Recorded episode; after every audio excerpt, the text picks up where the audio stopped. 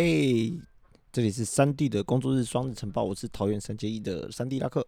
那节目呢，预计每周一、三、五早上六点更新，给大家工作日的双日晨报，更新国内外大小事，跟我自己的事情，陪伴大家一起度过一年的五十二周。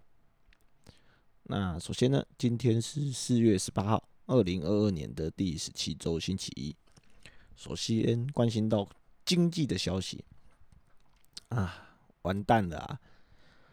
上周五的大盘又来了一个开低走低，收最低哦，共下跌两百四十一点，最终收在一万七千零零四点。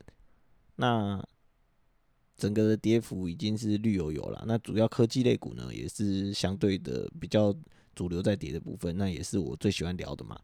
那整个是吃瘪在路边。那台积电呢？也是下跌了十一元，大概是两趴的跌幅。那总成交量在上周五呢，达到的是二十八 K 哦。那去看一下法人的三大法人外资，又是卖超十四 K，直接主导整个交易日的跌幅哦，超大概是有一半在操，超过一半在操作。那其实讲到这边呢，其实好像有点符合我们上周五在节目里面谈到的哦，在。当天遇到十日线压力的时候，直接会把这个二点五、二点八七趴的涨幅直接吐回了。那甚至现在的结果是更低嘛？那是不是其实这好像就开始走到我之前讲的，有机会弯腰开始捡钻石了？因为好像要一股下跌感嘛。那这部分呢，其实我在这几天的盘势这样看起来，我觉得我是越来越有信心了。那甚至会好奇说，哎，会不会有机会在上下一周，台积就有机会碰到五百二十元的这个关卡？那会这样讲的原因有两个。第一呢，是在筹码面上面哦，外资的卖超实在是完全主导整个台积单日的跌幅啊。那上周五美股呢，又因为耶稣受难日嘛，停市了一天。不过在预估值上面，我们会看到，当天是还有三趴左右的跌幅。那尽管啊，现在台美股的挂钩好像有一种是台股带动美股，反而不像是以前这个美股带动台股的感觉哦。不过呢，这个三趴的跌幅实在是有点大。其实，在现在这个外资主导的情况下，其实相对应的其实压力是蛮大的。啊，尤其是技术线的部分呢，又跌下了所有均均线嘛。那其实这在上周是单周站回了五日跟十日均线之后，马上又跌回均线，有一种跌落神坛的感觉，就是一个假突破的态势啊。那这个盘是会代表什么？就是股市蛮有趣的地方，就是当大家觉得哎突破之后，就会开始有信心，结果又被外资这样子割韭菜嘛，那就会让他们很恐惧。那恐惧的时候呢，股价的呃崩跌是越来越快，那抛售的速度也越来越快哦。所以呢，其实我觉得以今天而言，其实就有机会开始摸五百五到五百六这个区间，甚至是破底破了最近的底五百五十二块到五百五十元以下。那这个时候要提醒各位的是哦，我的这个策略是不会因为这样子而改变哦。在我觉得五百五十元之后，以十元为单位开始逐渐布局哦。那因为嘛，为什么会这样子想？是因为我觉得当大家在看水的时候，其实。好像反而对整个台股更有信心哦。那接着是体育消息，那中信兄弟果然是联盟的话题制造机啊！在上周五的时候呢，又是由这个富邦悍将又对上了同中信兄弟啊，挂帅先发的就是富邦的旅外强头江少庆对决我们兄弟今年调整非常好的羊头向魔力哦。话题点呢，则是发生在三局下半开始哦。由富邦的游击手李宗贤在当下连续两个失误作为开始哦，单局整个富邦就是毛毛的啦，有点毛毛的，像中邪一样，开始手背烂的一锅粥。那张江少庆那个选手呢，也是在三局下就直接被 KO 退场哦，那相当有趣，感觉应该有创纪录哦。他在失分的时候，当下呃中信兄弟是九比零，但是江少庆自己的自责分呢是零分。那简单说就是他的分数会损失呢，通常都都是队友的失误造成的。那不过呢，这为什么会造成一个话题？那主因就是在当下兄弟在得八分，然后两人出局的时候，在一三垒有人的情况下启动了双盗垒。那在盗垒的时候呢，将呃跟大家讲解一下，如果当一三垒一起到二垒，然后是两人出局的情况下，到底怎么样算分？那就是三垒跑者在碰到本垒板之前，那二垒的跑者没有被触杀，就是以一个先到就先赢的制度。那当然，如果呃跑本垒的那个直接被触杀掉，那当然就没分嘛。所以很简单。那为什么会这样起争议呢？是因为其实，在整个棒球里面有相当多的潜规则。那所谓潜规则，像是说什么赢太多分啊，不能盗垒啊，啊全垒打之后你不要在那边甩棒很球丢这样啊，这些都算是一些潜规则。哎，违反潜规则会怎样？那通常就是触身球伺候。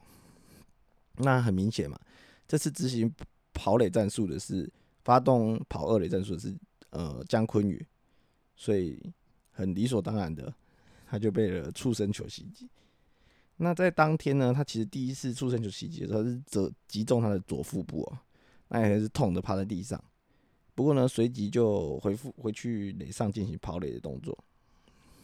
但是好死不死哦，在第五局的时候又被触身一次。那这时候，身为中信兄弟的总教练林维柱就忍不住了嘛，冲上前开始理论，跟裁判抗议。那富邦的投手。嗯，应该是守备教练吧，刘家豪，不知道为什么兴奋到冲出来开始叫嚣，那也是对着林维柱说，为什么需要，为什么要在领先这么大幅分数进行呃盗垒的的动作？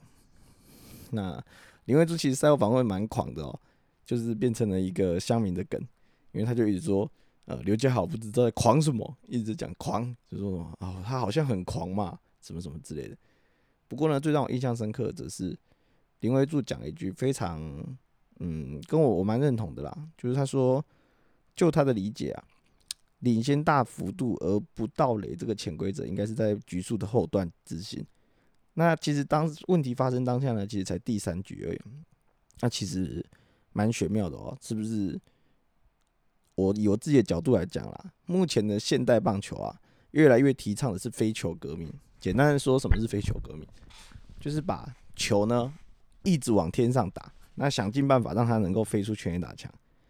那有一种那个讲的好听，就是 power 很足啦；那讲的难听，就是打不好就变盲炮嘛。不过呢，这的确是现在棒球的流行。那这样的流行会造成什么？就是呢，当投手一次失分的时候，就会造成大失血。所以你觉得，在我觉得在三局前。领先九分呢，其实是蛮不够的。那何况，其实最后的比数是十三比六了。那在九比，那如果我们没有去争取这个盗垒的话，是不是到时候会变八分？那结果结算在八比六的时候，那个紧张的压力感是不一样的。那我的想法是，呃，林威柱其实真的蛮有趣的啦，就一直在那边说刘刘家豪很狂啊，好像很狂嘛。那不过让我比较伤心的是，他居然对台湾的棒球，他居然说：“嗯，难道台湾的棒球就是这样子的一句话吗？”其实是让人蛮伤心的啦。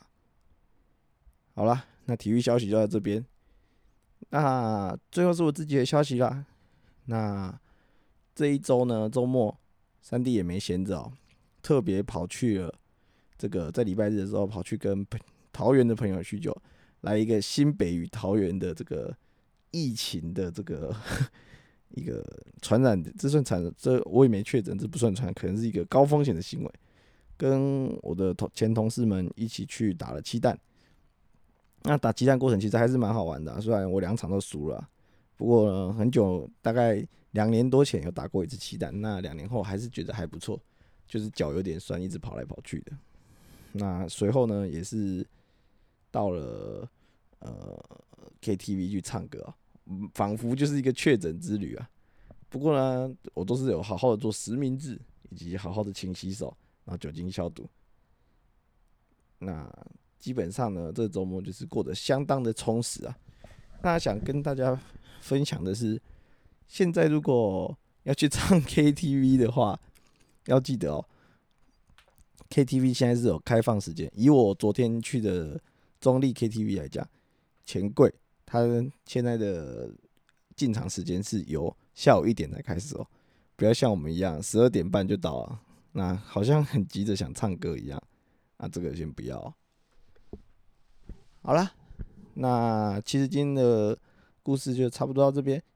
那礼拜一又到了，啊，祝福大家这个今天不要什么 Monday Blue，好好的勤做工哦。那有什么问题的话，还是欢迎在留言区跟我讲。那就这样喽，大家拜拜。